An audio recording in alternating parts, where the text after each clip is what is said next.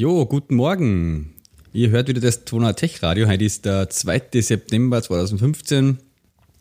Äh, wir haben die Episode Nummer 61, ah, 62, glaube ich, 62 kann man, ja. oder? 62. An den Mikrofonen, wie schon hört, der André Hallo. und der Tom. Jo, äh, letzte Wochen haben wir auslassen, äh, weil es wieder ein bisschen schwierig war mit der Terminkoordination, gell? Und aber irgendwie sagt sie, wenn wir das machen, da haben wir immer so viele Themen, dann staut sich so viel auf, mal schauen, ob wir dann wieder in einer Stunde durchkommen. War, mhm. Aber ja, ähm, schauen wir, probieren wir mal. Wir haben äh, einiges vorbereitet. Äh, wo fangen wir denn an? Ich habe ähm, ein bisschen was zum, ich weiß nicht, fangen wir gleich mit Programmieren ein bisschen an. Mhm. Ähm, ich habe jetzt einmal wieder Zeit gehabt, ein bisschen, weil äh, ein paar pressende Projekte abgeschlossen waren und ein bisschen die Urlaubsphase und so war, dass ich mal ein paar lang ähm, anstehende Sachen bei unserem äh, ja, größeren Springprojekt beim Timer machen habe können. Und da haben wir jetzt schon immer geplant gehabt, ich habe ja schon mal drüber geredet da im Podcast, security-technisch ein paar Sachen zu machen. Genau, ja. Ähm, und das habe ich letzte Woche gemacht. Und da kann ich jetzt ein bisschen was drüber erzählen Okay. weil es äh, einfach wieder mal eine total eine Experience war, die ich schon öfter gehabt habe, äh, die man halt irgendwie, weiß ich nicht, als Softwareentwickler allgemein immer wieder mal hat wahrscheinlich, aber halt gerade im speziellen Fall jetzt irgendwie bei solchen äh, größeren Anwendungen im Java-Bereich mit so viel Dependencies, wenn man dann anfängt, äh, Dependencies abzudaten. Ja, also sagen wir mal so, das Ziel war, wir wollten unsere Passwort-Hash-Funktion verbessern, weil wir sozusagen die, was wir jetzt verwendet haben, äh, vor fünf Jahren oder sechs Jahren, wenn wir mit angefangen haben, äh, ja, einfach die standardmäßige damals halt vom Spring Security verwendet haben und die mittlerweile recht outdated ist und eigentlich da im Spring Security andere Defaults sind. Und da wollten wir mal schauen, wie können wir das machen, dass wir da hinkommen. Und das andere war eben, äh, wir haben eben so ein Security Audit gehabt und da ist uns halt gesagt worden, okay, wir sind anfällig gegen äh, Cross-Site äh, Request Forgery. Ja? Okay. Ähm, was eben heißt, sagt, also haben wir schon mal drüber geredet, oder? Sagt ihr das was? Also Cross-Site Request Forgery heißt im Prinzip, du kannst ähm, einen User, der halt angemeldet ist in deiner Anwendung, ähm, ein Phishing-Mail zum Beispiel schicken mit einem Link drinnen. Wenn er den aufruft, kommt er irgendwie auf eine Webseite von, auf einen anderen Server. Und wenn er die dort dann, wenn er da ein Formular abschickt, kann man quasi einen Ajax-Request oder irgendeinen Request halt gegen die Anwendung machen, ja, die aber sozusagen auf einen anderen, auf deinem Server läuft, weil er halt dort angemeldet ist mit seiner Session noch. Ja? Und das kann man halt verhindern, indem man in jeden Request, in jedes Post und so, von jedem Formular und jeden Ajax-Post ein Token einschreibt, ein, ein uniques, das halt nur sozusagen in deiner Session gilt, ja, das halt ein anderer Angreifer nicht kennen kann. Ja? Das heißt, ähm, man braucht halt natürlich aber dazu auch äh, eine Variante, man muss halt das irgendwie auch in den Request einmal reinbringen. Ja, und man muss halt das irgendwo generieren. Und die ganze Anw- Anwendung muss jetzt sozusagen auf dem aufbauen, dass es halt mit diesen Tokens da dann arbeitet. Mhm. Okay. So, da wollte man halt hin. Und das heißt, ähm, für mich das erste war halt, man muss das Spring Security upgraden. Von einer aktuellen Version 3.2, was wir da verwendet haben, auf, ähm, habe ich dann mal geschaut, was, wo das unterstützt wird. Und aktuell ist bei Spring Security 4.02. Und dann habe ich mal geschaut, wie kommt man da hin. Und dann geht es dann halt so irgendwie, ich weiß nicht, das kennst du sicher auch, ähm, man schreibt halt einmal die Dependency auf die Version um, probiert einmal deine Tests, deine Unit-Tests aus oder startet eine Anwendung hoch und schaut halt, wo kracht es überall. Oder kompiliert es überhaupt einmal noch. Ja? Und dann, dann kommt man halt drauf, irgendwie, ja, wenn man die Dependency jetzt auf die Version updatet, dann muss, brauche ich die Dependency von dem, was das quasi auf dem das dependet, auch in der Version. Ja? Und in dem Fall hat das geheißen, nämlich, ich muss Spring äh, upgraden. Ja, und das zieht dann so einen Sch- Rattenschwanz nach. Also du hast dann irgendwie, dann bin ich von Spring 4.06, was wir aktuell verwendet haben, auf 4.2 gegangen. Äh, dann da ist die Jackson Library quasi deprecated worden, die 1, also alles was unter 2x war, dann habe ich die Jackson Library upgraded, dann äh, ist es nicht mehr kompatibel gewesen mit dem Spring Integration, was wir drin gehabt haben. Das habe ich dann von 2.2 auf 4.1 upgraden müssen. Ja. Äh, und dann irgendwie nach einer Stunde oder so oder zwei denkt man sich, Alter, lasse ich das jetzt lieber komplett wieder oder schaue jetzt an alle diese Features, also es kocht natürlich dann an allen, an allen Ecken und Enden. Es kompiliert dann mal nicht, dann versuchst du die Compile-Sachen zu beheben, dann gingen die Tests nicht, dann gingen irgendwann die Tests wieder, dann fährt man die Anwendung zum ersten Mal hoch, dann fährt die Anwendung nicht hoch und so weiter halt. Ja? Also bis man wieder in einen Bereich kommt, wo es quasi irgendwie annähernd wieder ein bisschen was funktioniert, äh, vergeht eine gewisse Zeit und in der Zeit weiß man gar nicht, ob man überhaupt dahin kommt, wo man hin will. Das ist immer so ein, ja, weil das Problem ist, man muss dann, man kann das nicht richtig overbrechen in einzelne Teile, weil so viel voneinander abhängen. Ich habe dann quasi, ich kann nicht sagen, ja, ich mache jetzt erst einmal nur den Upgrade. Ja, und dann schaue ich, dass wieder alles funktioniert. Ja. Ja, weil, Klar. ja, ich habe halt dann echt lang versucht, wie mache ich das jetzt am systematischsten und am besten. Und ein paar so Sachen sind mir halt dann untergekommen, beim Spring Integration zum Beispiel, was da geändert haben, ist, viele Klassen von Spring Integration sind jetzt ins Core Spring eingewandert. Da haben sie zum Beispiel den Package-Namen geändert von Com Spring Framework, also Arc Spring Framework Integration auf Arc Spring Fra- Framework Messaging. Weiß nicht, ob du das schon mal gesehen hast da. Ähm, dann JUnit nicht mehr, äh, da gibt es immer diesen Run with, diese Annotation oben. Ja. Die hat dann auch Probleme gemacht, da habe ich dann JUnit upgraden müssen von 4.8 auf 4.12. Ja, und irgendwann dann bin ich wieder an einen Punkt gekommen, wo sozusagen, ähm, ja, als wieder kompiliert hat, ziemlich viel ist eh zum Glück mit Search und Replace gegangen, weil eigentlich, eigentlich nur ein paar Packages umbenannt worden sind. Ja, aber im Spring Security. Und dann die größere Änderung war dann eigentlich noch sozusagen in der Webanwendung eben, wie bringe ich jetzt dieses äh, das Token rein? Und bei Spring Security haben sie auch ein paar URLs verändert. Also kennst du diese J-Security-Login und äh, J-Username, J-Password. Das haben sie alles auf normal auf Username, Passwort umbenannt und auf Login und Logout. Okay. Äh, sie sagen halt quasi mit der Begründung, äh, das ist schon ein bisschen, ja, soll ich sagen, nicht mehr so, wenn man J-Security-Login hat, weiß irgendwie der Angreifer, dass das eine Java-Web-Anwendung ist. Ja? Und wenn man halt normal Login hat, dann kann man das nicht so aus dem auserkennen. Ja? Deswegen haben sie das irgendwann einmal umgeändert. Und was ich auch interessant gefunden habe, bei Spring Security irgendwie in einer Version 4 oder, oder da haben sie dann geändert, ähm, früher hat es immer diese if any granted, diese Roll-Auswertungen gegeben oder if äh, has roll und so, das haben sie jetzt alles umbaut. Es gibt nur noch eigentlich einen so einen generischen äh, Access, äh, ähm, ja, wie soll ich sagen, Access-Attribut und da schreibt man dann mit, alles mit so Expressions rein. Also die, Spring Expressions gibt es ja schon länger, Expression Language, und da schreibst halt dann wirklich nur noch in das Access-Tag eine has roll, Klammer auf, and has roll dies und dies, also du schreibst in so einer Expression halt hin. Ja. Okay. Äh, da habe ich ein paar Kleinigkeiten anpassen müssen dafür. Und ja, da habe ich auch noch was gelernt ähm, für das Request äh, Forgery Zeug. Damit man das Token einbringen muss, sozusagen ja jede Webseiten, was man aufruft, zuerst einmal das Token einbaut kriegen. Ja? Und äh, das funktioniert halt quasi nur, wenn es wirklich durch einen Spring Security Mechanismus durchläuft. Und ich habe vorher viele URLs, wie zum Beispiel jetzt die Login-Seiten oder irgendwas, wo man halt nicht angemeldet sein muss, was man äh, accessen darf ohne Anmeldung, habe ich auf, aus der Security ausgenommen. Also da kann man ja die URL-Mappings machen und sagt halt, äh, welcher Role braucht man, dass man da zugreifen kann. Ich habe halt einfach gesagt, Security none. Aha, okay. Ja? Und wenn man das tut, dann äh, ruft er das komplett unabhängig von Security-Sachen im Spring auf und, und prozesst den Request. Und wenn man das tut, hat man quasi, kriegt man dieses Token, wird nicht gerechnet. Ja? Also man muss dann die einfach auf hasRole Anonymous setzen, ja? Dass quasi Security ausgewertet wird, aber halt man darf anonym das aufrufen. Und ab dem Zeitpunkt hat man dann die Möglichkeit eben in der JSP mit so einem Underscore CSRF Cross-Site Request Forgery, also Token auszuwerten. Und dann kriegt man das einfach, das setzt man normalerweise in ein Jetzt-Formular mit einem Hidden Field halt einfach rein. Mhm. Also Ja. das muss schon händisch machen. Das musst du händisch machen, außer du verwendest den, den Spring Form Tag, Mhm. Okay. der macht das automatisch auch. Ja. Wo es ein bisschen äh, spannend war, dann für mich den ersten Punkt, wo ich habe ziemlich viel Ajax-Requests nicht drin, wie kriege ich es da überall rein? Das war beim äh, jQuery ziemlich lässig, weil bei jQuery kannst du in so einer quasi globalen Bereich irgendwo einfach sagen, jeden Ajax-Request, also da gibt es ja so eine Methode äh, Ajax-Send, ja, die wird immer aufgerufen bei jedem Ajax-Request, der abgesetzt wird und da kannst du einfach nur einen Header einsetzen. Ja? Und das setzt dann das Header-Field auf dieses Token und fertig. Ja. Ähm, das ist eigentlich dann recht gut gegangen. Ab dem Zeitpunkt ist dann eigentlich jeder jQuery-Request wieder gegangen. Und was da auch interessant war zum Überlegen einmal, ähm, das ist beim Spring Security, baut das halt stark auf eben REST-Sachen und auf diesen HTTP-Action auf.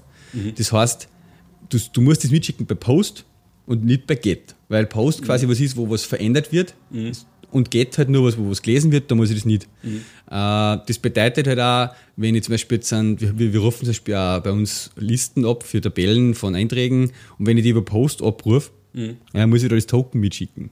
Wenn ich es über Get abrufe, muss ich es nicht mitschicken. Ja, und eigentlich ist ja das, muss man das auch ein bisschen, das habe ich mir dann wieder gedacht, man muss da ein bisschen bewusster überlegen, auch äh, diese Actions richtig zu verwenden. Wenn jetzt Also wirklich ihr nur. Post wirklich teilweise dann. Ja, das habe ich jetzt eben geändert eigentlich, weil ich bin nur, da ist halt, werden ein Haufen Urparameter für Filterkriterien mitgeschickt und so, ja, für die Abfrage des äh, Reports. Eigentlich kann ich das über Get genauso machen. Ja, äh, damit, ich, damit signalisiere ich dem Server besser, okay, das ist jetzt nur eine Get-Abfrage und kein, ähm, ja, keine verändernde äh, Action. Ja. Ja. Das war jetzt bei, bei Timer sozusagen, diese, die Änderung, oder wie? genau, ja. Okay, okay. Ja, das kann ich mir schon vorstellen, dass das ein bisschen Ja, ähm, und dann, wird. ja, das ist, Aber die, die Passwörter an sich, wieso habt ihr die jetzt neu Genau, jetzt, da, da war jetzt noch gar nicht, ja, das ist jetzt das letzte noch und das finde ich eigentlich ziemlich faszinierend, ähm, diese Bcrypt-Geschichte. Das ist jetzt die standardmäßige Hash-Algorithmus, der bei Spring Security verwendet wird. Ähm, da ist ja so, wir haben halt jetzt wirklich nur einen SHA-Hash, einen alten 256 oder was halt gehabt, schon einen starken, aber halt einen, einen, wo halt sozusagen bei jedem Passwort noch, wenn du das gleiche eingibst, der gleiche Hash rauskommt. Mhm. Wird zwar im Assault und so gemacht, aber halt ähm, ist ja der Fixes sozusagen. Ja? Ähm, und bei dem Bcrypt ist es so, das macht bei jedem neuen Hash, den es halt erzeugt, erzeugt sie sich selber einen Hash, äh, Assault auch. Und das tut in den Hash dann rein. Das heißt, und es steht da vorne, fangen Sie immer an mit Dollar A, Dollar 10 zum Beispiel, da, da steht da dann drinnen, wie hoch, wie, wie hoch, also 10 hoch, na 2 hoch, irgendwas, diese, wie oft er die Durchläufe macht, weil der hasht das mehrfach. Ja? Und dadurch hast du einfach die Dinge nicht mehr, du kannst mit einer so einer Rainbow Table keinen Angriff mehr fahren, ja? weil du für jedes Passwort sozusagen genau berücksichtigen müsstest, wie ist da dann der Salt, der drinnen steht in dem Hash, ja? und genau nur mit dem kannst du das eine Passwort angreifen und du musst auch eben 2 hoch x Iterationen von Hash generieren, bis du zu dem Hash kommst, der da drin steht. Ja? Also äh, dadurch wird es halt extrem computing-intensiv und ja, Ah, ja, habt, ihr, habt ihr das Problem, dass da Nein, es- vergibt? Das nicht? Ähm, nein, aber es ist einfach nur eine Sicherheitsthematik. gell. Wenn ich halt irgendwann einmal das Problem hätte, dass eine Datenbank abgegriffen wird, will ich halt nicht, dass äh, gleich mal äh, die Hälfte der User mit dem gleichen Passwort irgendwie äh, knackt sind sozusagen. Ja? Und das Coole ist eben jetzt, und da gibt es einen ziemlich lässigen Artikel vom äh, Ledbrook, das muss ich dann eh verlinken, äh, weil wie komme ich denn jetzt sozusagen von dem alten Passwort zu dem neuen? Ja? Für neue User kein Problem. Für jemanden, der sich jetzt registriert und so, der kriegt halt jetzt ab sofort dann das Neue. Und man muss jetzt sozusagen einen eigenen, ähm, was muss man machen? Einen eigenen äh, Passwort-Encoder ja? im Spring Security. Man überschreibt halt, man implementiert seinen eigenen Passwort-Encoder. Ja? Und der sozusagen prüft halt ähm, zuerst einmal an dem Hash, der in der Datenbank steht, ist das jetzt ein neuer Hash oder alter? Ja, beim Login. Und er erkennt ja an dem Muster vorhin, so ein Bcrypt schaut ja jetzt speziell aus. Okay, das ist ein Bcrypt, da check ich einfach mit Bcrypt, ob das Passwort passt. Und wenn es ein anderer ist, eben noch alter, ja, check ich gegen das alte Passwort mit dem alten Hash Mhm, Und speichert es nicht. und dann generiere ich ein Nein und update das. Weil nur zu dem Zeitpunkt, wo der User sein Passwort natürlich eingibt, kann ich das Passwort halt neu setzen und neu ablegen. Ja? Ähm, das ist ziemlich cool. Es ist auch, was mir dann auch da hat, du kannst da ganz einfach in der Konfiguration diese Anzahl der Hash-Iterationen erhöhen. Aha. In der Config, du hast sagen beim Bcrypt, ich hätte jetzt nicht gern 2 hoch 10 Iterationen, sondern 2 hoch 12 oder 2 hoch 16. Ähm, das kannst du einfach zur Laufzeit ändern und jeder, der sich halt neu anmeldet, kriegt halt dann sozusagen neu registriert, den hashst dann mit der Anzahl. Ja? Und damit kannst du die Passworts mit der Zeit immer stärker machen, sozusagen. Ja? Ohne dass du jetzt nochmal wirklich so eine Migration komplett machen müsstest. Okay. Mhm. Weil einfach dann halt, er schreibt C ein ins Passwort, wie oft es gehasht ist. Und ja. Ähm, und jetzt ist es, das, was ein bisschen speziell war, halt natürlich in dem Password-Encoder hat man keinen Transactional Kontext sozusagen. Man muss halt dann das eigentliche Speichern des Passworts ein Stück heraus machen. Äh, da gibt es dann eben noch, ist in dem Artikel sehr gut beschrieben, wo man das halt dann macht, wo man dann halt sagt, okay, ich update jetzt dann das Passwort in dem Authenticator. Mhm. Ja. Okay. Ja, ähm, haben wir jetzt einmal im Testbetrieb und aber schaut ganz gut. Also ich bin jetzt eigentlich, ja, gefällt mir auch inso, insofern wieder, weil halt einfach wirklich sämtliche Sachen ähm, kämen ja auch zig andere Patches und Fixes ständig mhm. außer in so Dot-Versionen von Spring Framework, dass ich das wieder mal nachgezogen habe. Ja. Ähm, auch beim Jackson Lieb, die mal fürs JSON generieren haben, hernehmen, mhm. war es bis jetzt auch so, dass ich die Dependencies drin gehabt habe, auf, auf zum Beispiel Jasper Reports oder so, mhm. was auf eine Version von Jackson dependent haben, die anders, die schon viel moderner ist, wie die, was ich verwendet habe. Mhm. Und da habe ich gar nicht sozusagen auskennen. Ich habe dann beide Libri Libs, äh, Libraries im mhm. Classpath liegen haben müssen. Mhm. Ja. Äh, die eine hat, haben sie zum, zum Glück die ganzen Packages geändert. Mhm. Ja. Okay. Äh, durch das ist das gegangen. Aber da bin ich jetzt auch wieder auf einem modernen Stand halt, ja. Ja, ähm, das war puh, zwei Tage quasi so, mhm. ja, wo man das halt, wo ich das alles umgebaut habe. Und natürlich ein riesen Pull-Request, gell? Das ist dann zum Durchschauen halt auch für die Kollegen immer äh, schwierig, weil was, ja ich habe deswegen jetzt auch wirklich zum ersten Mal das auch so richtig Schritt für Schritt mit dokumentiert für mich schon im Evernote auch, mhm. was ich gemacht habe, äh, warum sozusagen die Abhängigkeit jetzt und warum dass ich das erhöht habe, weil eben das von dem abhängt mhm. und dann auch die Errors und Fehler, die ausgeworfen sind äh, bei den ersten Compile-Versuche oder äh, Unit-Testläufe äh, und was dann die Lösung dafür war. Ja, weil damit ich das einfach nachvollziehen kann, dann sparen wir wieder. Ja. Und außerdem kommst du ja sonst ein bisschen durcheinander rein, wenn man dann umeinander probiert und, und da umeinander steht und dort dann. Genau, genau, ja. Was da auch noch interessant war, das habe ich auch nicht gewusst, ich habe früher immer bei meinen Unit-Tests, äh, wenn es zum Beispiel Transactional sind, dann gibt es ja das äh, Transaction, was ist denn das für Annotation gewesen? Äh, so spezielle, die halt sagt, quasi, dass er bei jedem, äh, nach jedem Test das Rollback machen soll wieder. Ja? Und die habe ich auch überall drinnen gehabt, die muss man aber aus, also ändern. Die hat es jetzt einmal geändert, muss ich schauen, wie das. Das heißt jetzt, da gibt es jetzt eine eigene Add Rollback Annotation. Mhm. Ja, okay, ja. Die kann man eben global auf die Unities draufsetzen oder auf einzelne Methoden. Mhm. Ja, und dann werden halt die gerollbackt. Und, vor, und das andere ist deprecated, was vorher gegeben hat. Okay. Ich weiß jetzt nicht mehr genau, wie die Annotation geheißen hat, muss ich schnell mal schauen. Alter. Pull Request, äh, genau, Transaction Configuration hat die vorgeheißen. Mit mhm. Default Rollback ist okay. true. Äh, die gibt es nicht mehr. Die heißt ja jetzt Add Rollback. Mhm. Das waren natürlich dann auch Sachen, das hätten wir jetzt nicht gleich machen müssen, die waren zum Beispiel nur deprecated, ja, aber natürlich habe ich dann auch gleich geschaut, mhm. wenn ich schon so ein Upgrade mache, dass ich sozusagen da möglichst wenig deprecated habe. Ja. Okay. Ja, ja, spannende Sache, äh, aber ist wieder mal, ich meine, es ist machbar, ja, mhm. also so ein mega Upgrade. Ähm, wir sind zum Glück schon, äh, ja, vielleicht, wie sagen, relativ aktuell unterwegs gewesen und auch nicht sozusagen, es war jetzt nicht über zwei Major Versions hinweg, sondern halt nur eine. Ja. Mhm. Äh, außer bei Spring Integration ist von zwei auf vier gegangen. Aber ja, jetzt muss man es halt nur gut testen natürlich. ja, ich meine, solange ja. Äh, jetzt da in unserem Fall mit der, mit der Grails-Anwendung, da, da, da wird das Upgrade nichts. Weil auf 3 kannst du nicht upgraden. Ja. Ich mache jetzt kein Upgrade auf ja. eine Version unter 3. Ich meine, sie machen ja auch noch. Upgraden, weil da hat sich so viel geändert, dass. Mhm. Also, ich lasse es einfach bei. Aber es wird der 2x-Branch ja auch noch weiter gepflegt. Da habe ich jetzt gesehen, ist jetzt gerade wieder so 2.5 genau, irgendwas ja, gekommen, gell? Halt, wie lange noch, ja. Mhm. Da dann auch da musst du schon, durch das, dass die so viel umgestellt haben zwischen den meiner Du da schon wieder so viel anpassen ja. an die Domainklassen und so weiter. Das, ja, das ja, ähm, bei diesen 2.5 Sachen so habe ich jetzt auch gesagt, da dann sage ich meistens jetzt auch nur noch andere Dependencies halt updaten. Eben, Aha, wann, okay. was ich Spring oder Groovy irgendwas neue Version bringen oder Spring, wo sie sagen, mhm. das ist ein wichtiger Fix, mhm. security-mäßig, bla bla, dann äh, machen sie eine neue äh, Grails-Version und, und updaten halt dort die Dependencies auf das. Gell. Mhm. mhm. Den größeren Punkt, den ich noch nicht habe, und da weiß ich nicht, ähm, ja, ist natürlich nur, äh, wie soll ich sagen, ein intensiverer, intensiverer Eingriff auch noch, ist nämlich Hibernate. Mhm. Hibernate ist bei uns irgendwie nur das älteste von den Versionen da drinnen. Mhm. Ja. Da sind wir noch auf einer 3.6-Version. Mhm. Ja. Mhm. Äh, mittlerweile, also viele Leute sagen, ja, wow, wie kann man das überhaupt vor 4 verwenden? Ja. wir haben es in viele Anwendungen so drinnen. Ähm, und es gibt ja mittlerweile, glaube ich, einen 5er äh, Branch mhm. oder nur mehr. Mhm. Ja.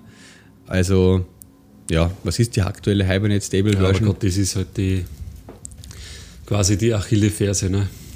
Achillesferse, ja, genau, ja. Äh, ja. ja. Also beim Hibernate, bei uns ist da zum Beispiel, wir verwenden da Sachen wie Hibernate Inverse zum Beispiel. Mhm. Uh, und da jetzt einfach Upgrade machen, ist, ja. Hibernate 5 Has Gone Final ist in den News gewesen. Am 20. August, okay, ja. Mhm. Ist ziemlich jung noch. Mhm. Aber da sind wir halt auch schon zwei Major Version hinten, ja. Ja, das war so mein größter Brocken an Arbeit letzte Woche. Mhm. Habe ich gedacht, da muss ich was erzählen drüber. Also, ja, cool, cool. Das funktioniert halt, ja. Mhm. Aber man sieht ja halt da, je, je größer das die Applikation ist, je mehr, ab, also wenn du natürlich jetzt Spring Integration und so weiter alles in der Applikation halt drinnen hast, desto komplexer wird es halt dann ja. mit, dem, mit, dem, mit dem Upgrade. Gell? Mhm. Das ist halt der, der Nachteil irgendwo, wenn, wenn man so, so Frameworks halt dann einsetzt. Ja. Ja, und was ich auch noch genau, das habe ich auch noch gelernt, ähm, oft hat man ja quasi, ähm, du verwendest, wir haben für, für Spring-Sachen viel drin. Ich habe Spring quasi als Basis-Dependency mit drin. Mhm. Dann habe ich Spring MVC drinnen. Spring genau, genau, ja. das ist jetzt der Punkt. Mhm. Dann habe ich Spring MVC drinnen, Spring Web Services, Spring Integration, mhm. Spring Security, ja. Und das ist ja so, äh, das habe ich jetzt erst so richtig realisiert, wenn man das mit den Dependencies am besten macht. Du hast dann zum Beispiel Spring MVC drin oder Spring Web Services und die dependen auf irgendein Basisding, Spring Context zum Beispiel oder Spring mhm. Support oder mhm. was ich. Ja? Ähm, und wenn du beim anderen quasi nur Spring MVC als Versionsnummer drinnen stehen hast, dann mhm. dependet das auch auf Subsachen. Und wenn du aber auf sicherstellen willst, dass diese Subdependencies alle wirklich vom gleichen Stand sind, mhm. dann musst du diese Subdependencies auch am besten explizit einschreiben. Einmal. Mhm. Ja, damit du weißt, von der äh, Version, mhm. wo die beide drauf dependen, mhm. ja, möchte ich genau die haben. Mhm. Damit die auch am gleichen Stand ist, sozusagen wie die Master-Version, die du eingebunden hast. Mhm. Ja? Weil wenn, weil wenn du nur rein Spring Framework irgendwo einbindest, das, äh, das, das nicht explizit äh, dependent, dann, dann weißt du nicht, welche Version von dem Subding eingebunden wird, von Spring mhm. Web Service zum Beispiel. Ja? Also das habe ich auch noch gemacht, dass ich die, was ich, wo ich, ich meine, das ist ja im Gradle den Dependency Tree anschauen, gell? Ja. Äh, das ist ja krass, weil der so mega wird. Der, wird, da macht er das dann für Compile, für Runtime, mhm. für extra aufgesplittet. Das wäre so ein mega File bei meinen Dependencies. Und dann halt wirklich anschauen, den Tree, wer dependent da auf was mhm. und dann wieder durchschauen, ist da irgendeine Spring-Sache drinnen noch, wo die Version noch 3x ist, sozusagen, ja? Was ist, ja. warum ist das so? Was kann ich da, auch auf 4 bringen und so, ja? Mhm. Ähm, das habe ich alles einmal sauber gezogen jetzt. Mhm. Ja? Okay. Und da, da musst du, dann schaue ich auf, da ist echt, nicht mehr oft wieder vor, dass ich den Spring, dass ich den Dependency Tree so sauber wie möglich halte, dass ich nichts mhm. quasi drinnen habe, was ich nicht brauche, ja, mhm. Äh, damit das Pfeiler, das Warfile wieder mal vielleicht ein bisschen kleiner wird auch. Mhm. Äh, aber ist, ist, ist Spring zum Beispiel jetzt ähm, in der 4er-Version kompatibel zu, zu der 3.0er? Oder was ihr da äh, als Genesis gehabt habt? Ja, ja, ist das kompatibel, ja. Okay. Mhm. Okay, weil das ist ja dann notwendig, ne? weil sonst ziehst du quasi der, dem, dem Framework die das Basisding. durch die Klassenweg, die genau, ja, es dann gar nicht mehr gibt oder ja. Methoden oder so. Hexen, das etwas deprecated ist ja jetzt. Ja. Quasi binär-kompatibel sozusagen. Ja. Okay. Ja. Mhm. Und das ist nämlich dann das. Auch nur mal, gell? weißt du dann teilweise in, in so, in so Subprojekte, sei Spring Integration, Spring Batch oder was, die ja selbst äh, oft noch nicht einmal auf das aktuellste halt upgraded haben. Ja, eben, ja. ja. ja. Genau. Und du, das ist ja auch irgendwie komisch für mich, weil halt die Versionierung so parallel unabhängig voneinander läuft. Du weißt oft mhm. gar nicht, was der äh, braucht das äh, Spring Integration 4.1 jetzt verwendet die Spring 3 irgendwas noch oder 4.0 oder was ist mhm. man das Klar, das musst du anschauen. Das musst du anschauen ja. halt. Mhm. Ja, ja. ja zach. Ja, ja. Aber wenigstens in dem Java-Bereich kannst du das wenigstens ja. so, so schön steuern irgendwo, ja. Naja, das, wie gesagt, das Gradle Dependency zeigen und so bietet dort sehr schon ganz gute Möglichkeiten, das auch mhm. ähm, mhm. wirklich dir anzuschauen, vernünftig. Ja. Mhm. Naja. Okay. Ja, wenn wir schon bei so technischen Dingen sind, siehst, fällt mir gerade ein, das habe ich gar nicht in die, in unsere Notizen geschrieben. Ähm, aber ich habe eher mal jetzt halt der, der Cedric Chapeau, der, was der vorher bei, eigentlich in dem Groovy-Team gearbeitet hat, der arbeitet jetzt bei Gradle. Ja. Und der hat jetzt auch wochenlang mit so einem äh, Perm-Chain Error oder Loch, quasi Leak, quasi gekämpft, ja. Okay. Und hat eigentlich einen ziemlich äh, geilen Blogpost dazu geschrieben. Ähm, wo man auch so ein bisschen nur mal, äh, ja, generell nur mal bewusst dann ist, okay, wie funktioniert das mit, mit Perm-Chain, was, der, in was, für, in was für Probleme kannst du da jetzt einlaufen, ja. Und er hat das eigentlich ziemlich cool, cool dokumentiert. Ja. Also die haben halt quasi, er, ist halt, er hat das, dieses Problem gehabt, dass er in irgendein, ich glaube sogar in einem eigenen Gradle-Bild ähm, halt er, nein, er, hat, anders, er hat vorher auf die neueste Groovy-Version halt updated, ja, das Gradle selbst sozusagen, ja. Ups, das Gradle, das Gradle selbst mit einer, mit einer, mit einer neueren Groovy-Version halt updated. Ja. Und auf einmal sind bei den Testfällen oder bei irgendwelchen Testbuilds halt äh, Permchain äh, Errors kommen. Also quasi der, der, der Platz von Permchain ist ihm halt ausgegangen. Ja. ja. Und ja, scheiße. Und das musst du halt dann finden. Und das ist halt verursacht worden Und das hat er dokumentiert. von einem Leak. Ja. Und das hat er dokumentiert. Das hau ich da auch noch in die, Mhm. in die Shownotes. Also wenn das einmal Das ist ja was, was im äh, JDK 8, in der Java Engine 8 Es gibt scheinbar nicht mehr den gibt. Gell? Permchain an sich nicht mehr den Speicherbereich, aber du kannst eigentlich auch äh, nur die gleichen Probleme halt Ach so, haben, okay. Dass da diese Klassenobjekte, was der halt dann den Speicher auffüllen. Ja, ja. Okay, aber er ist, Genau. okay. Mhm. Er ist halt nicht mehr limitiert so streng. Deswegen merkst du es nicht. Genau, Spart er erst. genau. okay. Nein, aber ich habe es nur wieder mal echt ja, witzig gefunden, weil ja, das sind dann so Fehler, weißt du, wo du natürlich auch sagen konntest, ja, scheißegal, jetzt da halt einfach den, den, den Speicher auf, ja, von mhm. Permchain, gib ihm halt, keine Ahnung, ein Gig oder so. Ja, und ja. dann läuft es halt durch, ja. Ja. So, was man halt äh, vielleicht äh, gelegentlich, was man aus den eigenen Projekten kennt, halt vielleicht einmal macht, dann kommt halt der Fehler, denkst du, ja, pff, Mhm, blöd gelaufen, höre halt einfach den Speicher, passt schon.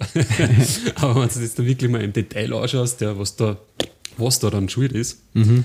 ähm, Ja, und äh, war es dann im Endeffekt was, was er solven hat, China, oder hat er dann ein Bug irgendwo gefeilt? Äh, naja, im Endeffekt glaube ich war es dann so, es hat mehrere Leaks gegeben. Er ist da auf mehrere Sachen draufgekommen. Aber einer, ein Leak sozusagen, der, den kannst du glaube ich tatsächlich nur mit einem, einem Bugfix halt in, in Groovy quasi fixen. Ach so, okay. Genau. Genau, Kein Gradle-Problem oder so, sondern wirklich Groovy-Problem. genau, genau. Wo es quasi um so, so Meta, also nicht diese Meta-Klassen, aber halt auch so Klassenobjekte quasi gegangen ist. die es halt mit, mit einer bestimmten Groovy-Version halt eingeführt haben, auch in Verbindung mit dem JDK 7. Okay. Und die haben das sozusagen verursacht, ja. Und das ist ja, ja, ja, ist einfach interessant zum Lesen, weil da erklärt er dann auch nochmal so ein bisschen, wie funktioniert äh, generell diese Glasloader-Hierarchie, was der, in welche Probleme kannst du einlaufen, wenn jetzt zum Beispiel der, der oberste, der System-Glasloader halt auf einmal irgendwelche Objekte von deiner Anwendung halt, wieso er immer äh, referenziert, Ja. was der dann kannst du den, also kannst den Speicher halt auch nicht freigeben. Ja, alles ganz, ganz cool, ja, dass er das, das ist ein relativ langer Blogpost, das ist aber ziemlich, ziemlich gut, gut dokumentiert. Ja. War mal schon, also so. Da habe ich auch noch was Passendes dazu, als mir gerade einfällt, äh, was ich nicht aufgeschrieben habe. Ähm, Class, Half Class Loader. Ähm, einen irrsinnig guten Artikel, den gibt es eh schon länger auf vom MuleSoft, die was diesen T-Cat machen. Äh, eben über Classpath und Classloader Sachen im Tomcat. Äh, alle möglichen, dass man den halt versteht. Understanding der Class, wie heißt Tomcat? Classpath. Tomcat Classpath, ja. Äh, weil ich jetzt gerade vor kurzem wieder mal ein bisschen bei meiner Docker-Geschichte war ähm, und ich einen Weg gesucht habe, wie ich sozusagen Dinge in den Classpath von Tomcat bringe, ohne dass ich sozusagen in den Tomcat-Verzeichnis Sachen einlege. Weil normalerweise früher habe ich das immer gemacht ins Sleep, ja, irgendein Properties-File oder was ist reinschmeißen, ja. Und wenn ich aber jetzt schon ein Image habe von einem Docker-Container, ähm, wo der Tomcat und alles schon fix fertig ist, dann wie bringe ich das da dazu sozusagen zusätzlich noch? Ja, über eben zum Beispiel Environment-Variable oder zur Laufzeit, wenn ich den hochfahre.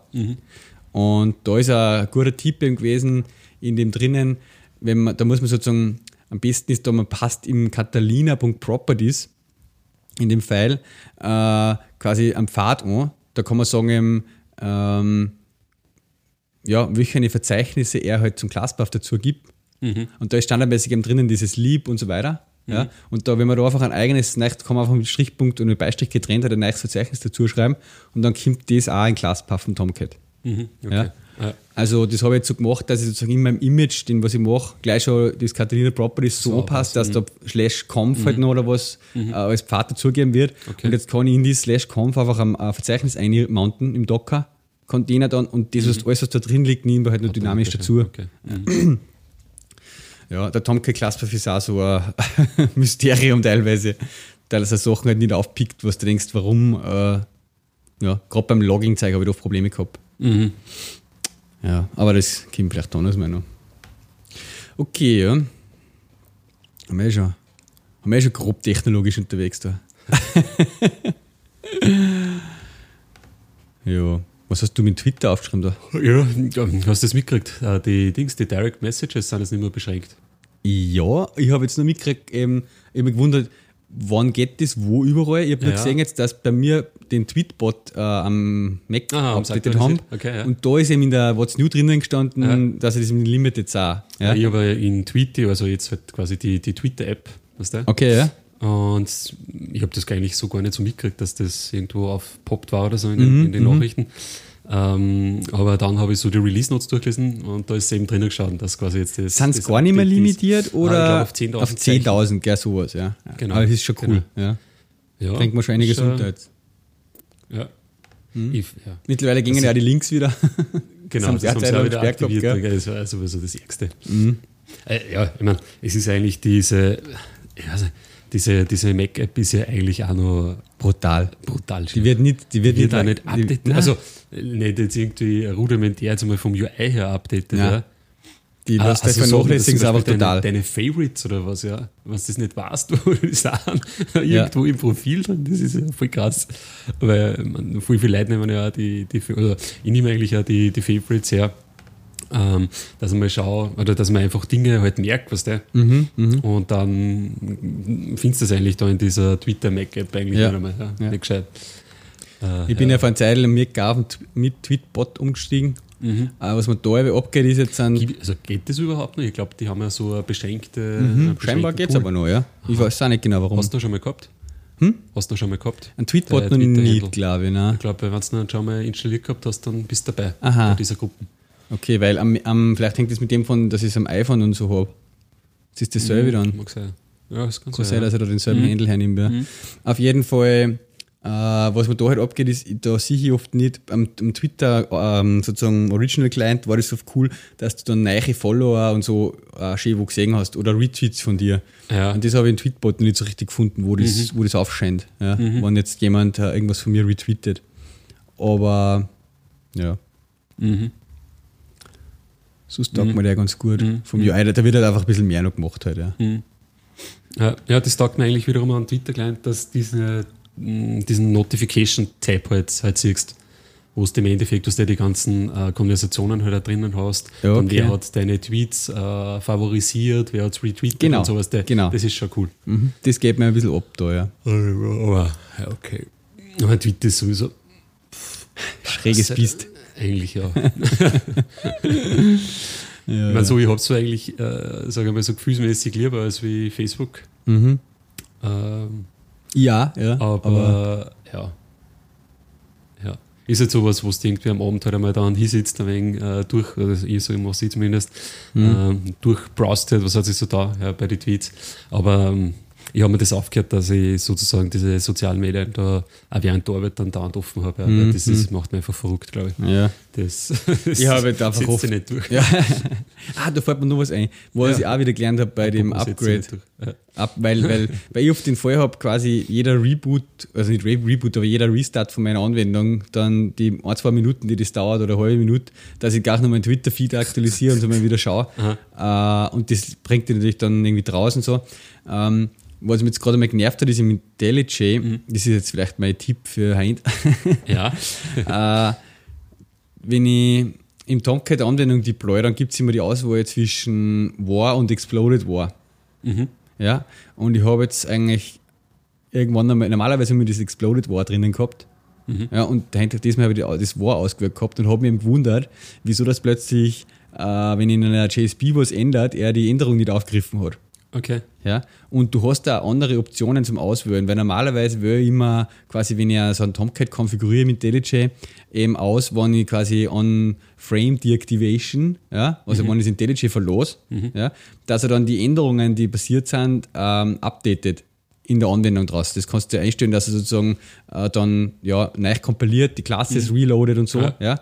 Und das will ich haben, wenn ich debug und ich ändert was mhm. an irgendeiner Klasse oder in einer JSP, dann will ich, wenn ich reload oder die Anwendung draußen am Browser nochmal ähm, update und nochmal ausführe, dass das sie durchschlägt sozusagen. Mhm. Und das ist nicht mehr gegangen plötzlich. Und ich habe mir gedacht, warum ist die Option gar nicht mehr da? Ich habe quasi On-Frame Deactivation normal immer ausgewählt Update Classes and Resources. Mhm. Ja, und das ist nur noch gegangen, Update, äh, oder ja, was ist da zur Auswahl gestanden? Nur noch äh, Update Classes and Resources. Jetzt, das muss ich nochmal umstellen, weil sonst sehe ich es gar nicht. Hau ich das, das nochmal eine, das Artifact, äh, das war. Weil wenn man das nämlich das war nicht exploded war hat, dann kann man nur noch sagen Hot Swap Classes. Mhm. Okay. Ja, da ist die ganze Option anders. Mhm. Und man kann so, gar nicht mehr sagen Update, Update Classes and Resources. Mhm. Ja. Äh, also unbedingt schauen, wenn man da äh, das War-File ein deployt, dass man mit dem Exploded War arbeitet. Okay, ja. ja. Ist mir nie so bewusst gewesen, dass das von dem abhängig ist, weil ich eh immer das Exploded reingehauen habe. Mhm. Aber ja. Da habe ich auch was, apropos Neiladen. äh, ich habe jetzt das äh, J-Rebel halt wieder mal ausprobiert. Okay. Ja, und mittlerweile, also wir haben es ja auch schon mal getestet, ja, oder vor, ein paar Monate, ja. vor ein paar Monaten, und mittlerweile haben sie diesen Support für Grails 2 und Grails 3 wirklich halt in einem Produkt über sowas. Da gibt es mhm. ja diese Plugins dann, wenn du JRebel installierst, wo du quasi anchecken kannst, halt, hakeln kannst, ähm, ja, für welche Frameworks das du halt Support hast. Genau, und da ja. jetzt eben Grails 2 und Grails 3 halt dabei. Okay, ja. Und ja, das werde ich jetzt mal ein bisschen ausprobieren, mhm. weil da bin ich schon mal überlegen, äh, gerade bei den größeren Anwendungen macht es halt schon auch viel Sinn, ja. ähm, dass du es einfach mit dabei hast. Mhm. Ja.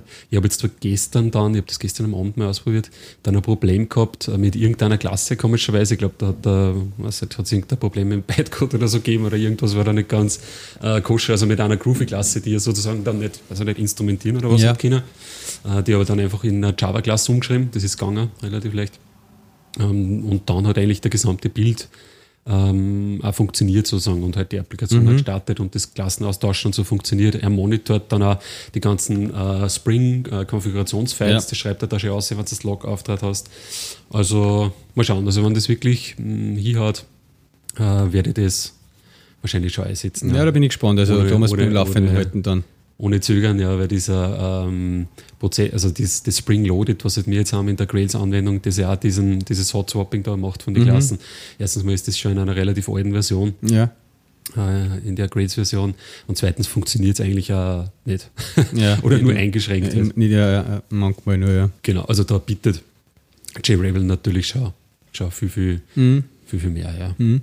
Sie haben zwar auch das habe ich ein wenig schräg gefunden. Sie haben sozusagen auch mehrere, mehrere so, so Agents. Es gibt so einen Legacy Durable Agent, den mhm. du darstellen kannst, dass der benutzt wird. Oder es gibt da den an, quasi anscheinend neicheren Durable Agent. Ja. Und der neichere ähm, unterstützt auch so Dinge wie jetzt zum Beispiel neiche Instanzvariablen zur, zur Klasse hinzufügen und so. Okay. okay. Wo man irgendwie gedacht hat, hm, okay, wird es nicht von schon immer unterstützt, aber da habe ich quasi was umstellen müssen in der Konfiguration. Mhm. Ähm, und dann hat das eigentlich auch funktioniert, ja. Okay. Ja, bin ich gespannt, wie das läuft. Damals mit meiner Evaluierung war irgendwie mehr Zeit verbracht, irgendwie das zu konfigurieren. also das Konfigurieren, das war jetzt überhaupt Problem. Mhm. Gerade in IntelliJ, was du installierst, das Plugin. Ja. Er hat eigentlich auch dann dieses Lizenzfile automatisch gefunden, weil mhm. das irgendwo bei mir gelegen ist im ja. Downloads-Verzeichnis. Ja. okay. Ähm, ja, mal schauen. Mhm. Genau, das wird man nämlich sehr, sehr, sehr viel Zeit, Zeit sparen. Ja. Gerade bei einer riesen Grace-Anwendung, die so lange braucht zum Starten einfach. Ja, genau, ja. voll. voll. Ja, mhm. Und da ist schon, ist eben, ich, meine, ich habe es ja schon mal woanders eingesetzt, das Gerero, jetzt vor einigen Jahren ja, in einer Java-Anwendung.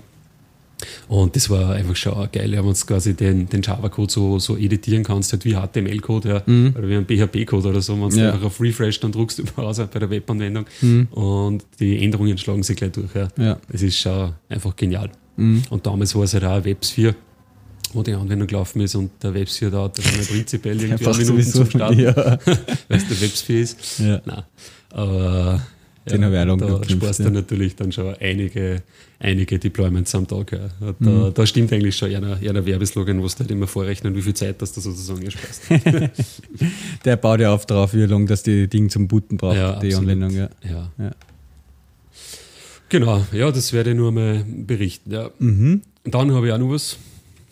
Ähm, ich habe jetzt einmal auf mein, mein Nexus-Telefon in Cyanogen-Mod aufgespielt. Okay. Weißt du, das ist ja diese ähm, im Endeffekt Open Source Bewegung, die sozusagen auf Basis vom Open Source Android halt das Cyanogen-Mod halt haben, ja.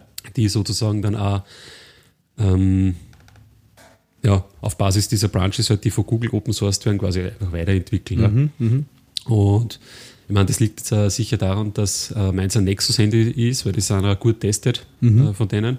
Aber da hat es eigentlich, ja, eigentlich überhaupt keine Probleme gegeben. Ja. Mhm. Du, man, im Endeffekt installierst das, was der und dann hast du mal eigentlich der, plain Android-System da. Du hast natürlich die ganzen Google-Apps und so nicht um. Ähm, was äh, einige Leute auch nicht wollen, Ja. eben, Ja. oder genau das halt vermeiden wollen. Mhm. Du hast halt trotzdem SMS-Applikation, die E-Mail-Applikation und so weiter. Also du konntest eigentlich dann dein Handy äh, komplett Google-frei halt einrichten. Mhm. Kannst aber hergehen und dir ähm, die Google Play Store und die Play Services äh, explizit halt installieren. Ja. Und dann, ja, kannst du dann natürlich auch, was weiß ich, Play Music und das ganze Zeug, was du im Endeffekt dann brauchst, dir außerpicken und auch installieren. Mhm. Und ja, die, da ist die neueste Version 12, ich glaube, an der arbeiten sie gerade. Äh, Die basiert sozusagen auf dem Android 5.1.1, also der aktuellsten Version. Und ich habe da wenig nachgelesen, das ist so geil, da, ähm, die patchen ja sozusagen dann ja auch Bugs, die zwar, was da bei Google bekannt sind, ja, aber die halt keiner, keiner fixt, Ja, weil sie ja. keine Zeit haben. Ja. Und das Cyanogen-Mod hat eigentlich sogar den Ruf, dass quasi äh, stabiler ist, ja, als wie die eigentliche, als wie die eigentliche Android-Version. Sie haben auch mehr Security-Features, also du kannst da, da viel feingranularer einstellen, welche, welche Berechtigungen äh, das die Apps haben. Das kannst du im normalen Android gar nicht so feingranular. Dann ist jetzt noch dieses, dieses äh, SE Linux ein. Dann, ja, was weiß ich, die Root-Berechtigung kannst du halt einschalten, ausschalten, die ist ausgeschaltet halt defaultmäßig, was der. Ja, Hat es da nicht einmal diesen, diese Diskussion gegeben, dass die sozusagen äh, eine Firma jetzt da draus gemacht haben irgendwie Mhm. und da sie Leute, die was da Open Source mitgearbeitet haben, dann ein bisschen verarscht gefühlt haben, weil die sagen, jetzt hergingen und das Ganze, was contributed worden ist, irgendwie in die Firma halt natürlich einfließen haben lassen und von dem jetzt was haben und so. Mhm. Ja. Äh, weiß nicht, wie das Cyanogen-Mode jetzt auftritt halt als Cyanogen-Mode. Ja. Mhm. Nein, ich glaube, sie haben schon, schon eine Firma quasi draus gemacht. Okay, ja. ja. Ähm, äh, und es gibt äh, teilweise Handys, die ja mit dem Synogen Ausgeliefert ausgeliefert werden, werden. Also Ja. dieses ähm, Ah, ich, One-to-One äh, zum Beispiel. okay. Das heißt One-to-One, das war vor, was nicht, ist eigentlich noch gar nicht so lange aus, Aha, das einmal aha. in die, in die Okay, ja. Medien, weil das ein sehr, ähm, oder heißt One-to-One? Ah, One Plus One, Entschuldigung. One Plus One heißt das. Ja, OnePlus One. Ähm, Danke aus dem Chat, Kim war gerade der Kommentar Genau. OnePlus One. das OnePlus One halt. Und äh, genau, das war halt in dem, weil es eigentlich so von der Hardware-Spezifikation gut ausgeschaut hat, ja. Und natürlich auch vom Preis, also das kostet irgendwie 300 Euro oder so, ähm, quasi ein Wahnsinn ist. Und das wird zum Beispiel auch mit, den, mit dem Cyanogen-Mod halt ausgeliefert. mhm. Genau. Gibt es, glaube ich, auch das, das OnePlus 2. das Nachfolgemodell, aber da habe ich noch nicht viel, noch nicht viel drüber gelesen. Genau, ja, ja. OnePlus 2. 2016, Flagship Killer. Genau, Ja. na, aber ich- ja, ich nicht, ich meine, du kannst natürlich auch diesen, äh, dieses quasi ähm, Flashen halt vom Telefon kannst du da wieder rückgängig machen, indem du halt einfach die Google Images halt dann wieder drüber installierst, im Mhm. Fall vom Nexus, ja, Mhm. klar. Ähm, ja. Ja, ist eigentlich ganz, ganz nett. Und sie haben natürlich auch, was der von den Einstellungen und so, also sie haben teilweise auch zusätzliche Features natürlich, das eben so wie diese ganze feinkranulare Berechtigungsgeschichte. Aber auch sie haben jetzt da in dem Cyanogen Mode, ich glaube 12 oder 11 oder so ist das dazu gekommen, ähm, so ein Feature, das heißt Live-Display, ja, da passt sich quasi der Display ähm, von den Gegebe Gegebenheiten, also von der Farbgebung und so weiter, also nicht nur von Helligkeit, ja, ähm, quasi den Tageszeiten halt an. Ja. Mhm. Okay. Ähm, ja, und natürlich, ja, und also, du kannst, also sie, beim Nexus hast du das LED, was du hast so LED-Lampe, ähm, das kannst du da eigentlich in die Einstellungen schon besser konfigurieren, ja. Genau. Genau, und was man nur gesagt hat, sie haben auch so ein Feature mit Profilen, ja, das gibt es witzigerweise eigentlich nicht äh, im, im normalen Android wo du sozusagen sagen kannst, okay, du machst jetzt das Profil Auto und okay. da konfigurierst du dann. Wie, wie in alten Nokia-Zeiten. Im Auto ist WLAN ausgeschaltet. Ja, aber es ist eigentlich Ja. viel sinnvoll. Ja. Dann Ja. lautlos, Standard. gegeben draußen und was weiß ich. Ja, genau, ja, genau, genau, genau. Und gerade Auto, ja, lautlos und Standard, das benutze ich eigentlich schon. Mhm, Das ist schon cool, ja. Und kannst da diesen Quick-Switcher dann quasi konfigurieren, was der da sozusagen runterklappt, welche Elemente das der dann hat. Okay, das kannst du im Standard Android quasi auch nicht, das ist ja fix sozusagen. Mhm. Ja, genau, also die spielen sich da ein bisschen die Burschen. Okay. Und ist er sozusagen auf GitHub verfolgbar. Also das ist nicht irgendwie Mhm. Die ganze Betriebssystementwicklung gebrandet halt. jetzt irgendwie und die sagen halt, die sagen das nicht nur, sondern das ist ja, Ja. wirklich Open Source Entwicklung, genau. Cool, ja. Mhm. genau. Kann man sich mal anschauen, wann, wann das Android-Handy, äh, das eigene halt unterstützt wird. Mhm. Und man natürlich einmal geschwind die Daten verlieren mag. Okay. Ja, habe ich noch nie. Also, Kollege, glaub, wir haben da natürlich, aber ich sehe das von der anderen Sicht, äh, die Schwierigkeit, wir beim Diamond zum Beispiel haben wir eine Android-Version Mhm. und dann nutzen wir halt die Play-Services für die Mhm. Push-Messages und so. Ja. Mhm. Äh, und dann kriegst du halt irgendwie die komischsten Meldungen von Leuten im Support, halt, die sagen, ja, mir geht das nicht oder es stürzt Ja, wieder eine klar. Meldung ab und Ja. so. Und du hast diese Modifikation, dieses Betriebssystem, die Version, was der halt heute irgendwie noch gar nie getestet, natürlich, weil ja, es zigtausende Varianten halt da draußen gibt, gell. Äh, Mhm. Ja, Android-Entwicklung ist die Hölle. ja. Das ist voll, ja. Ja, und das Zyanogen macht, macht sicher, sicher nicht leichter, obwohl ich so jetzt eigentlich von den Anwendungen, die ich installiert habe, eigentlich keine Probleme jetzt irgendwie gesehen habe. Ja. Es ist nicht so, dass du jetzt dann auf einmal, keine Ahnung, Twitter installierst und auf einmal kocht das Teil die ganze Zeit. Okay, ja. Ähm, eigentlich auch bei die, ich habe dann auch wirklich einmal die, die Google Play Services nur installiert äh, und auch den Play Store. Da hat es so an sich keine, keine Probleme gegeben. Ja. Mhm. Obwohl ich die eigentlich bei den Google-Handys halt mal fix mit, mit installiert Eben, ist ja. eigentlich gern. Da denkst du, na, vielleicht äh, tut ihm das nicht so gut, wenn da rausreißt. Aber äh, ja. Mhm. Aber ja. ja. Ob es dann so viel, es ist halt wahrscheinlich wirklich für Leute, ähm, die wirklich einmal mit so einem, die eigentlich das, den Google-Aspekt einmal rausreißen wollen aus Android und Ja. sie es einfach mal so installieren wollen. Weil wenn du dann natürlich die Play Services installierst und so weiter, dann, pff, ja, okay, dann ist es eigentlich schon fast wieder ein bisschen, ähm, ja, keine Ahnung, sinnlos. Hm. Aber ja, kann Ja. man sich mal anschauen. Und wollte mir auch mal anschauen, wie das, wie das ausschaut. Ja. Mhm. Okay, wenn wir schon so bei Gadgets. Mhm. Hardware und Gadgets sind. Äh, ich habe jetzt einmal meinen ersten Test jetzt die Woche gemacht mit einem 4K-Monitor. Mhm. Ähm, weil eben ein Kollege von mir einen neuen Monitor braucht und der letzte Woche einmal auf Urlaub war. Und dann habe ich gesagt, okay, ich besorge mal einen. Für, eben, er hat ein MacBook Pro 13 Zoll Ja. Retina ähm, ja, von 2014. Mhm. Wobei das, glaube ich, habe ich jetzt dann erst einmal mal gesehen, wir haben das 2014 im Herbst gekauft, aber es ist halt irgendwie late 2013, weil da war das letzte Update dafür oder so. Mhm. Und dann habe ich ein bisschen geschaut, ich habe schon lange auch mit dem Gedanken gespielt, ich habe halt so einen, ich selber habe einen Dell-Monitor mit 1920 x 1200 Auflösung, also einen 24 Zoll Mhm. von 2007, also auch schon sehr alt eigentlich, ähm, aber ist immer noch ein toller Monitor. Und ja, natürlich, nachdem ich jetzt Retina am MacBook habe, habe ich mir auch schon mal mit da haben wir geschaut, was kann man denn beim Monitor auch in die Richtung verbessern. Und jetzt gibt es halt auch einige 4K-Monitore in einem Preissegment, sage ich mal, zwischen 400 und 700 Euro, Okay. ja, ähm, die 4K-Auflösung versprechen. Ja, und quasi dann ja, vom macOS auch, oder vom OS X halt auch als Retina-Monitor ansprechen, angesprochen, angesprochen werden können, wo man halt dann auch Scaling machen kann. Ja. So, und dann gibt es einmal die um 400 Euro ungefähr. Das sind so die billigeren Panels, also so TN-Panels nennt man das, so was auch Ja. günstigere Panels sind, was oft in einem Notebook oder was verbaut werden, was jetzt von der Farbwert und so nicht so gut sind. Ähm, da gibt es, muss ich mal jetzt schnell nochmal schauen, auf Amazon, also ein ganz, der, der, der gängigste oder, oder was da am häufigsten gekauft wird, ist so ein äh, Samsung, ich muss schnell mal schauen, wie der heißt. Samsung Äh, das ist also 28 Zoll 4K. Der U28D, ich tue mir den Link, den 59, den tue ich mir in die Show Notes gleich. Mhm. Der hat also ein billigeres Panel, äh, so ein TN-Panel und kostet nur 419 Euro. Mhm. Ja? Ähm, und dann habe ich ein bisschen geschaut, okay, die besseren Monitore, da gibt es zum Beispiel dann ähm, einen Asus, so ein, halt das, was ist denn das? Ups, meins.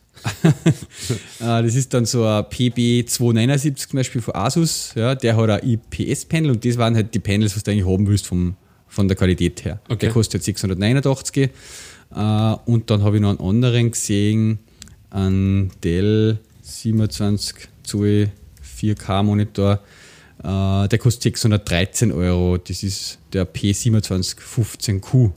Mhm. Ja? Dann habe ich ein bisschen überlegt, was probieren wir und ich habe dann diesen Asus-Monitor probiert. Mhm. Ähm, den P27 Und das ist ganz interessant, denn man, es gibt da eigene so Webseiten, aber es mir das Wichtige war natürlich, dass ich diese 4K-Auflösung mit einer vernünftigen Refresh-Rate auf dem MacBook verwenden kann, oder mein Kollege halt dann. Und es gibt von Apple auch so eigene Webseiten, wo das halt sozusagen erklärt wird, welche Geräte was können. Nur die war irgendwie so kompliziert, dass ich das nicht ganz durchstiegen habe und mir gedacht habe, muss man einfach ausprobieren. Ja. Mhm. Äh, den Link haue ich jetzt auch da rein, das ist so eine Apple Support Webseiten. Da schreiben sie sozusagen unterstützte Monitore, äh, ein paar haben sie da aufgelistet und sie schreiben halt dann auch, da gibt es eben sozusagen, welche die werden über HDMI unterstützt. Ja. ja welche über DisplayPort und dann gibt es halt dort noch Single Stream und Multistream. Mhm. Ja, was ich auch nicht genau. Und dann gibt es ein Dual-Kabel, wo man zwei Kabel stecken muss. Und Single Stream heißt im Prinzip halt, dass sozusagen, du hast halt irgendwie auf dem Displayboard äh, zwei Kanäle drauf, mhm. weil du zwei Monitore mit einem Kabel halt auch hintereinander hängen kannst. Ja? ja. Und wenn du das mit Single Stream machst, kannst du halt zwei Monitore hängen, mhm. jeweils einen Stream. Mhm. Und wenn du, du kannst da einen Multistream-Mode machen, da kombiniere die zwei Kanäle dann okay. zu einem und spricht halt mit dem, die, die beiden Kanäle gleichzeitig den einen Monitor halt an. Mhm. Ja? Ähm, und dazu muss man halt aber am Monitor muss der halt auch DisplayPort 1.2 unterstützen und dein mhm. MacBook halt auch.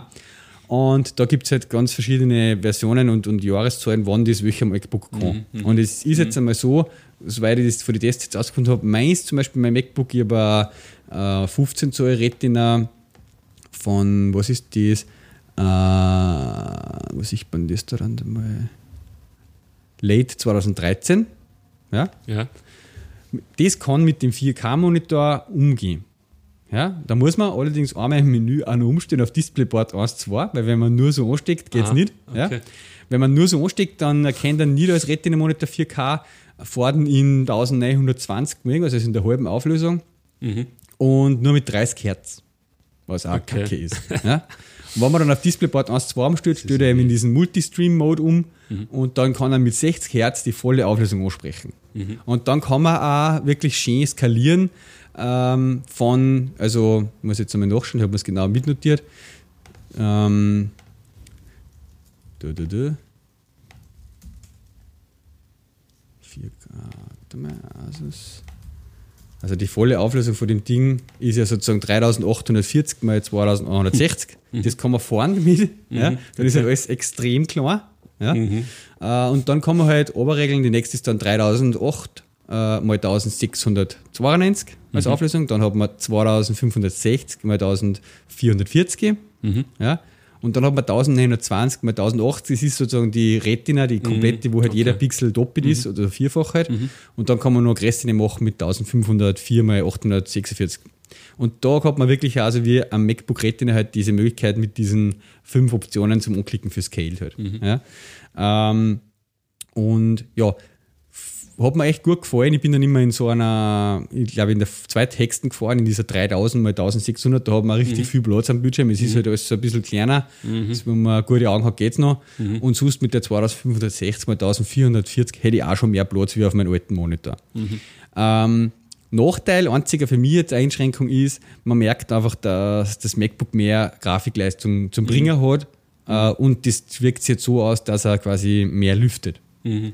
Und ähm, das aber quasi schon in dem Normalbetrieb, das du machst, ne? das in, Es ist nicht- ist unabhängig von der von Skalierung her sind. Ja, Da da, reden wir jetzt nicht für irgendwelche von Haus aus schon grafiklastigen Tätigkeiten. nein, Genau, also das ist normale das macOS, zwei, zwei Bis- Displays, Genau. also ich habe Monitor aufgeklappt vom, vom Notebook und halt den anderen Das gesteckt. ist nur mal in Desktop zeigen und irgendein Editor oder so. genau, genau. Ja, keine Grafik-Hochleistungsgeschichten. Ähm, da ist er immer schon von der Grundlast einfach ein bisschen höher. Mhm. Man merkt halt, dass er schneller zum Lüften kommt, wenn ich dann auch noch das IntelliJ starte oder was weiß ich. Obwohl du diese äh, Dedicated Grafikkarten Obwohl ich hast, diese nicht Nvidia Dedicated Schaltet Grafik sie die dann ein, oder hast du die, eingeschaltet gehabt, oder? die schaltet sie dann automatisch dazu Schon, halt, ja. okay. ja. Und die, okay. Die wird aber trotzdem so heiß, dass er Ja. lüften muss. Ja. Okay. ja. Also, mh, wenn man, ich habe dann einmal rebootet und so und irgendwie ist mir dann, nachdem ich es dir mal gesagt habe, auch dann ein bisschen besser viel gekommen, aber es ist merkbar. Ja. Ähm, nicht mehr so schlimm, wie es am Anfang mir geschreckt hat, aber man merkt Und da ist auch interessant, jetzt haben sie gerade immer diese Intel Skylake und so präsentiert, die, neue, die nächste Chip-Generation von Intel, die sich ja voll verzögert hat. Äh, und da sagen sie jetzt, sie haben 40% bessere Grafikleistung und, und brauchen viel weniger Strom und so. Okay. Also mit dem wird es sicherlich jetzt dann viel besser werden, auch die nächsten Generationen von MacBooks.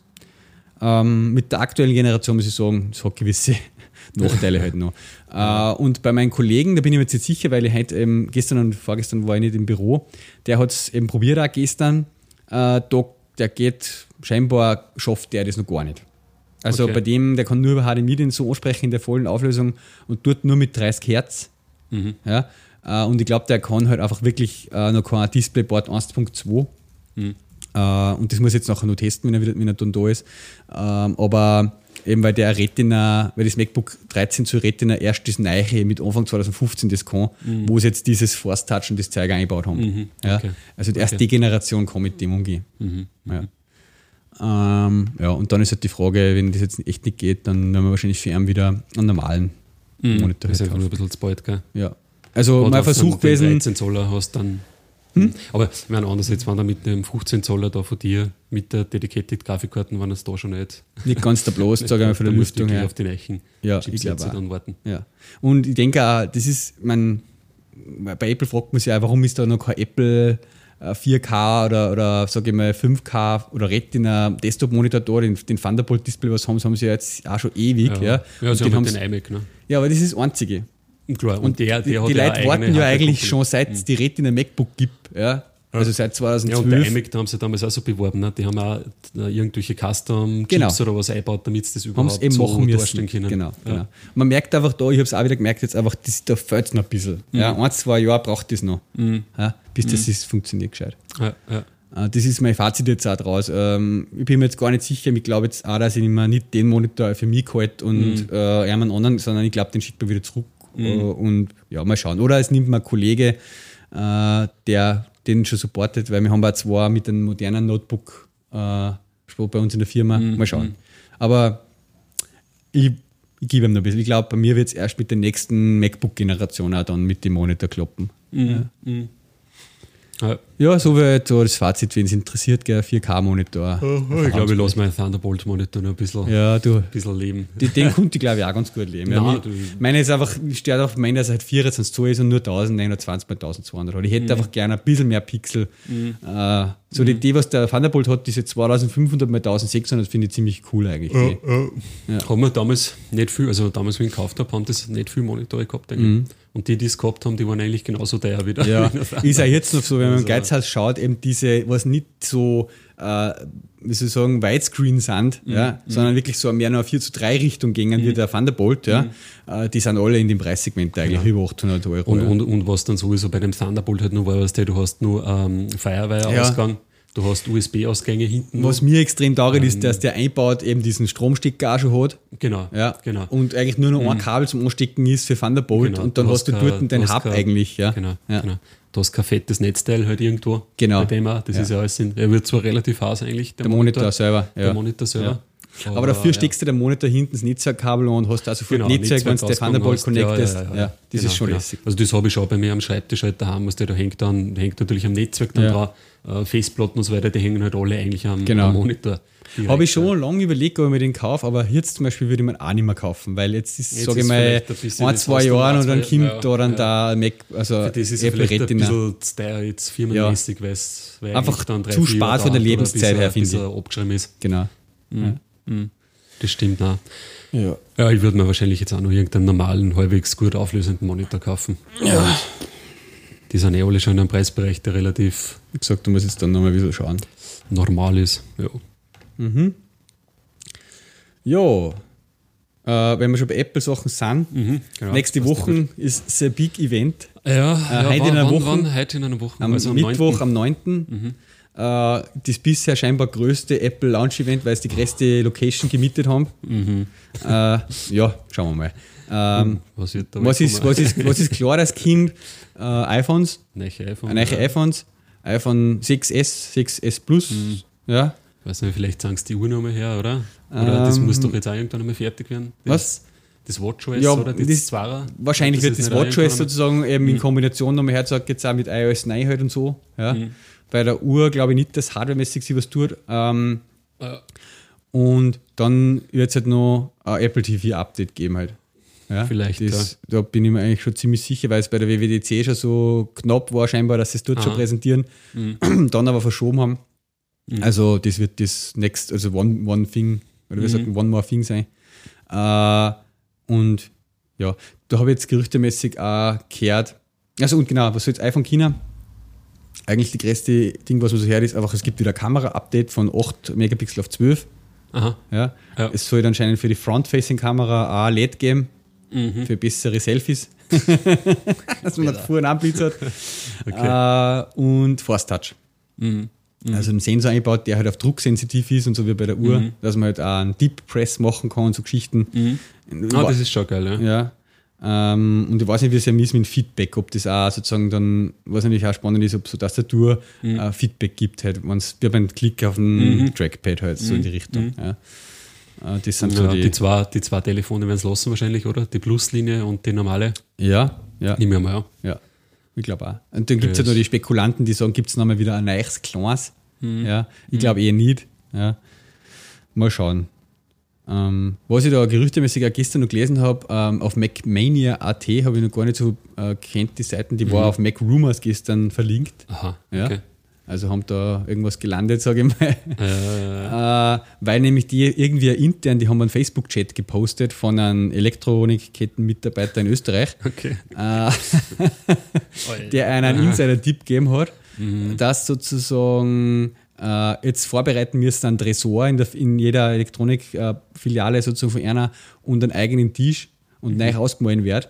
Und äh, weil da scheinbar die Apple Watch jetzt kommt nach Österreich. Ah, ja. okay. Ja, das kommt natürlich auch noch sein, dass das Äh, ankündigen, gell, dass das jetzt in neue europäische Genau. Länder- Unter anderem soll jetzt eben da gleichzeitig noch in, äh, was haben sie da geschrieben? Österreich, äh, Indien, Saudi-Arabien, ein paar, also Länder, wo es halt nur auf der Liste stehen, kommt nach 2015, die sollen jetzt alle halt noch nachkommen halt. Ja. Mhm. Das äh, war ein Highlight für mich weil da warte ich auch schon ein Jahr drauf. Mhm. Gefühlt. Ja, ich bin gespannt, was da mal von den Zahlen dann irgendwann einmal vielleicht bekannt geben. Wie, ob das gut gegangen ist. Ich glaube nicht, dass da irgendwelche oder- Zahlen. Also sie, es gibt immer so, so wenn es gut gegangen war, würden sie es schon. Nein, nein, nein. Sie haben von Anfang an schon gesagt, sie werden niemals zahlen zum Ah, äh, Apple. Watch Verkauf Ah. veröffentlichen, auch Ja, bevor ja. sie es gestartet haben. Weil, ja, mittlerweile ist sehr viel arg, weil auch sogar Samsung und die alle immer weniger zahlen das noch veröffentlichen und eigentlich Apple da die meisten Zahlen noch veröffentlichen. Äh, Samsung hat komplett da aufgehört, jetzt da die Gerätestatistiken und so. Ich weiß nicht warum äh, und warum, dass das von Apple auch immer verlangt wird oder gefragt wird, dass die Zahlen da veröffentlichen, weil kein anderer das eigentlich tut, ja, die genauen Zahlen daran. Sie haben es ja immer schon jetzt gemacht, dass sie eben nicht zwischen 6 und 6 Plus und die ganzen iPhone-Varianten natürlich die Zahlen veröffentlichen, weil das natürlich auch viel Insights gab für die. Online-Marktleute. ja. Äh, und bei der Watch, die haben es einfach unter ADAS sozusagen reingehauen halt. Ja. Ähm, ja. Aber Ja, mal schauen. schauen, schauen wir mal. Dann muss ich noch eine Werbung unterbringen. Ja, bitte. Ähm, Freitag, also ich bin jetzt an der, bei einer neuen, wieder neue Nebenbeschäftigung noch gefunden. Nein, ähm, ganz eine gute Sache finde ich. Äh, in Linz gibt es jetzt ja mittlerweile schon das zweite Coder Dojo. Also die zweite Gruppe von Coder Dojos, die organisiert wird. Die erste hat schon, ist schon gestartet, äh, eben vom Rainer Strobeck ins Leben gerufen. Und Kollegen von mir haben, also der Elmar Putz und der Mario Rader von der Studie Mitte haben schon vor äh, zwei, drei Technologieblauscherl einmal mit mir quatscht da. Die waren alle in Dublin bei der Web Summit letztes Jahr.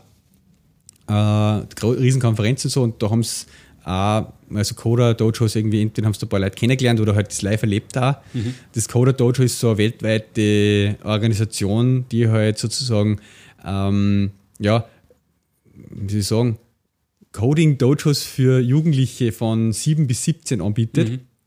wo halt einfach interessierte jugendliche Kinder hinkommen können, in Begleitung einer Eltern, ja, mhm. und dort halt ein, äh, ja, alles, was rund um Coding halt so an, an ja. Sachen äh, gibt, arbeiten können, in Begleitung von Mentoren. Mhm einfach, äh, und das, das Dojo kommt ja aus dem Karate, äh, Kung Fu, aus dieser äh, Sache halt, wo halt man halt einfach ja, Mentoren hat, die andere dort weiter ausbilden und dann auch, wenn sie selber erfahrener sind, wieder die, die neu dazukommen und weiterbilden.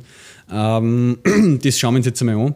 Mhm. Äh, da habe ich jetzt auch einen Link eine Coda Dojo äh, gibt's, ich habe beide da dann eine. Coda Dojo Linz, GitHub.io das ist das äh, Erste, was es gibt. Das findet jetzt dann im Wissensturm statt. Mhm. Die haben es in Leonding jetzt einmal gemacht. Auch. Äh, und dann die zweite Coda Dojo Linz.at. Äh, da ist eben der erste Termin jetzt dann am Freitag diese Woche, übermorgen, äh, von 16 bis 18 Uhr. Mhm. Ähm, Im Othello. Mhm. Das ist so ein Open Space, ich war da selber noch nicht. Ähm, Moment. Okay, na steht schon Open Space, ja.